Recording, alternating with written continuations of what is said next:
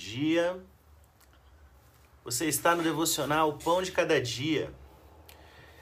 Minha gente querida, estamos reunidos mais uma vez e hoje nós estamos comentando o capítulo 3 de Marcos, nos versículos 20 e versículo 21. Mas primeiro eu quero fazer uma oração com você, ah, para a gente começar esse período ah, onde nós vamos refletir um pouco sobre as relações de Jesus.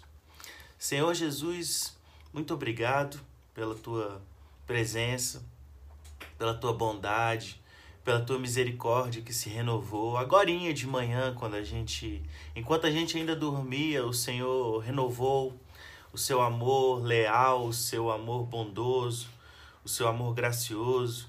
Ainda agorinha o Senhor renovou a mesa em que sentamos e temos relação contigo. Pai, muito obrigado pela disposição em entregar o filho a nós. Muito obrigado por fazer aliança conosco, por não nos deixar desgarrados pelo mundo, pela existência, mas por escolher ter conosco aliança, firmeza de relação, firmeza de compromisso. Muito obrigado, Senhor muito obrigado. Espírito Santo, muito obrigado por cada pedrinha que o Senhor está construindo em nosso coração. Muito obrigado por cada edificação que o Senhor tem levantado em nosso homem interior. Muito obrigado pelos princípios que os, pelos princípios que o Senhor tem nos revelado, pelos princípios que o Senhor tem nos feito caminhar e aprender. Nós somos teus, nós precisamos de ti. Caminha conosco, Pai. Amém. Então, Marcos capítulo 3, versículo 20, diz assim: Jesus foi para casa e, como sempre, uma multidão se formou em volta. Era tanta gente pedindo ajuda que ele não tinha tempo nem para comer. Alguns parentes, informados da situação, foram tirá-lo de lá, até pela força, se necessário. Eles suspeitavam que Jesus estava perdendo o juízo. Então vamos lá. Jesus estava curando tanta gente, estava expulsando tanto demônio, estava tão cheio de serviço, estava fluindo no propósito dele de uma forma tão sobrenatural que, que ele não estava conseguindo comer direito. É, a gente às vezes está numa rotina, está num fluxo, está num, numa pegada é, produtiva, ou a gente está numa pegada de entrega, a gente está num, numa rotina de entrega que surpreende, porque normalmente a, a maioria das pessoas ao nosso redor não está acostumada com um fluxo grande de trabalho, um fluxo grande de entrega, uma intensidade em algumas coisas porque isso realmente é incomum. Então Jesus estava fluindo no dom dele e o pessoal começou a ficar um pouco preocupado com ele. Ué, não está comendo? E aí os parentes dele, talvez a mãe, os irmãos, ah, os, alguns primos, o pessoal que gostava dele, porque Jesus era essa pessoa que investia nas suas relações. Então, antes de começar o seu ministério, Jesus ficou 30 anos em casa. Nesses 30 anos ele cuidou da mãe, ele cuidou dos irmãos, ele, ele investiu nas relações. Então o pessoal gostava demais de Jesus. Ora, você tem aquele primo, aquela prima, aquela, aquele irmão, você tem um filho que você gosta muito, muito, muito, que ele cuidou de você, que ele te ajudou, te ensinou, assim, mesmo jovem, ah, você aprendeu tanto com essa pessoa e aí, de repente, ela começa agora a ir num, por um caminho que você fica preocupado. E os parentes de Jesus ficaram preocupados com aquela multidão o tempo todo apertando ele, aquela multidão cercando ele o tempo todo, o tempo todo. E o pessoal ficou preocupado. E aqui eu vejo tanto que Jesus era profundo nas suas relações. Porque considere que uma pessoa comum começasse a trabalhar demais, começasse a, a a, a, ter muito, muito envolvimento com um ministério, com um serviço, com um trabalho, com uma, uma carreira. É, não são todas as pessoas que deixariam suas famílias preocupadas. Não são algumas pessoas, se começasse a trabalhar demais, se começasse a, a, a produzir muito por aí, de forma que a família nem visse direito, tem família que ia dizer assim: graças a Deus que se foi, graças a Deus que está por aí, está pelo mundo, não está aqui em casa enchendo o saco da gente. Então veja bem, Jesus tinha profundidade nas suas relações, de forma que a família dele ficou preocupada, os amigos ficaram preocupados. Caramba, será que Jesus está bem? Essa multidão aí, tem gente que fala bem, tem gente que fala mal. O que, que será que ele está fazendo? Por que, que ele está assim tão, tão produtivo? Então, é, a gente precisa refletir diante desses versículos sobre a qualidade da nossa relação. Se a gente começasse a trabalhar demais, ou se a gente mudasse de país, vamos colocar assim, eu, você, se a gente mudasse de país, as pessoas no nosso núcleo iam sentir falta da gente, iam sentir falta da nossa ação, da nossa relação, da nossa da nossa fala, do nosso abraço, do nosso serviço em casa, na família, do, da alegria que a gente gera, as pessoas iam sentir falta. Porque de Jesus o pessoal sentiu falta. E o pessoal estava tão preocupado com ele que, tava, que ainda que precisasse tirar de Jesus de lá à força, eles iam fazer isso. Então, uma outra coisa que eu vejo aqui é o seguinte: é, o, o, quando, o propósito de cada um de nós, algumas vezes vai é deixar as pessoas confusas.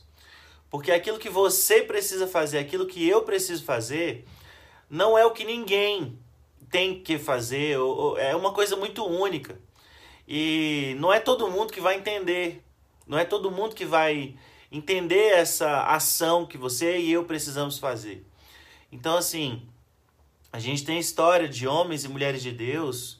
Ah, imagina, ontem, se eu não me engano, foi ontem que eu citei Madre Teresa de Calcutá. Imagina que você vira para sua família e fala assim, ó, o negócio é o seguinte, eu não vou mais trabalhar, eu não vou, eu não, eu, digamos, você, digamos que Madre Teresa fosse jornalista. Eu não vou mais trabalhar, eu não vou mais para televisão, eu não vou mais fazer nada. Meu negócio agora é cuidar dos pobres.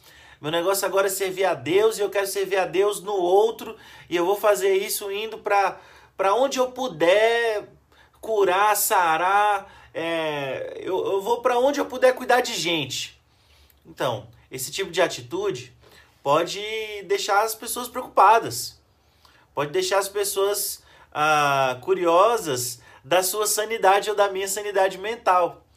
Mas a gente precisa ter a clareza de que pode ser que a gente precise fazer assim umas coisas muito loucas. E Jesus estava assim num período meio muito louco da vida dele, e o pessoal ficou preocupado com ele. Uma outra coisa que eu vejo nesse texto é assim, ó essa galera que estava ao redor de Jesus, e aqui eu já vou terminar. Essa turma que estava ao redor de Jesus, que estava acompanhando ele, é, todo mundo tinha um interesse. Todo mundo tinha um interesse. Quem estava quem tava doente queria ser curado, quem estava oprimido queria ser liberto, quem estava ah, angustiado, todos eles tinham interesse. Ah, agora, a gente precisa ter uma, uma leitura olhando assim pelo outro lado, que é o seguinte: esse pessoal que estava seguindo Jesus, será que eles estavam é, conscientes, sábios, ah, entendendo de que eles estão, de que Jesus é homem também? Porque veja bem, de repente você tem alguém na sua família, ou de repente você tem algum amigo, ou de repente você tem alguma pessoa, gente boa aí perto de você, que sempre que você quer, sempre que você precisa, essa pessoa te ajuda. Aí você pede, ela te dá. Aí você você chora, ela te consola. Aí você sofre e ela cuida de você. Aí você fica doente, ela vai te visitar. E aí assim, tem uma contrapartida? Tem uma contrapartida? Será que você se preocupa também com essa pessoa? Então, pensando na qualidade das relações, esse pessoal, o pessoal que estava seguindo Jesus é, é, aquela, aquela turma multidão. É a multidão. É, é, é escutou falar que ele está curando mesmo, que ele tá. E tá indo atrás, é multidão. É um assim, muito louco, meio irracional. É, é, também tem um pouco de histeria coletiva aqui, mas a gente precisa ter cuidado porque pessoas que têm muito a dar também, também precisam receber. Não necessariamente precisam receber muito, Aqui eu tô falando de carinho, aqui eu tô falando de, de cuidado, aqui eu tô falando de tempo.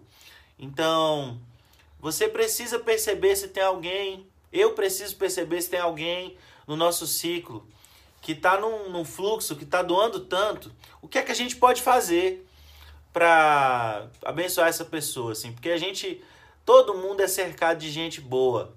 Todo mundo é cercado de gente boa. Agora a gente precisa ter o cuidado de ser gente boa para esses que são os principais. Então você tem aí na sua casa um esposo, você tem aí na sua casa um filho, você tem aí na sua casa pessoas da sua relação, você tem na sua família, tirando um pouco o núcleo fechado, um pouco abrindo mais o, o a lente. Você tem na sua família pessoas, gente boa, é, você tem aí na sua, no seu trabalho. Então, assim, é, é, é, tempo de a gente pensar assim na generosidade com o outro. A gente, é tempo da gente pensar assim é, na qualidade das nossas relações também pensando numa devolutiva. Nossa, a pessoa me abençoou tanto. O que, que eu posso fazer por essa pessoa? Ah, essa senhora, esse, esse senhor. Então, assim, a gente tem que pensar, porque o pessoal não estava muito pensando em Jesus, não. Tanto é que eles deixaram os parentes dele preocupados. Então, assim, engraçado. A gente leu só dois versículos, mas tem tanta coisa, tem tanta coisa. Então, eu queria te motivar a ler mais a Bíblia, a falar com o Senhor. E a minha oração hoje é que você tenha esse desejo, que você se sinta uh, desejoso, desejosa de se aprofundar nas Escrituras, de estudar, de meditar, de orar essa palavra. Uh, esse foi o devocional Pão de Cada Dia, do dia 27 de agosto. Como, como passou rápido o agosto? Do dia 27 de agosto de 2020. O Senhor Jesus te abençoe, te guarde e esteja contigo sempre. Amém.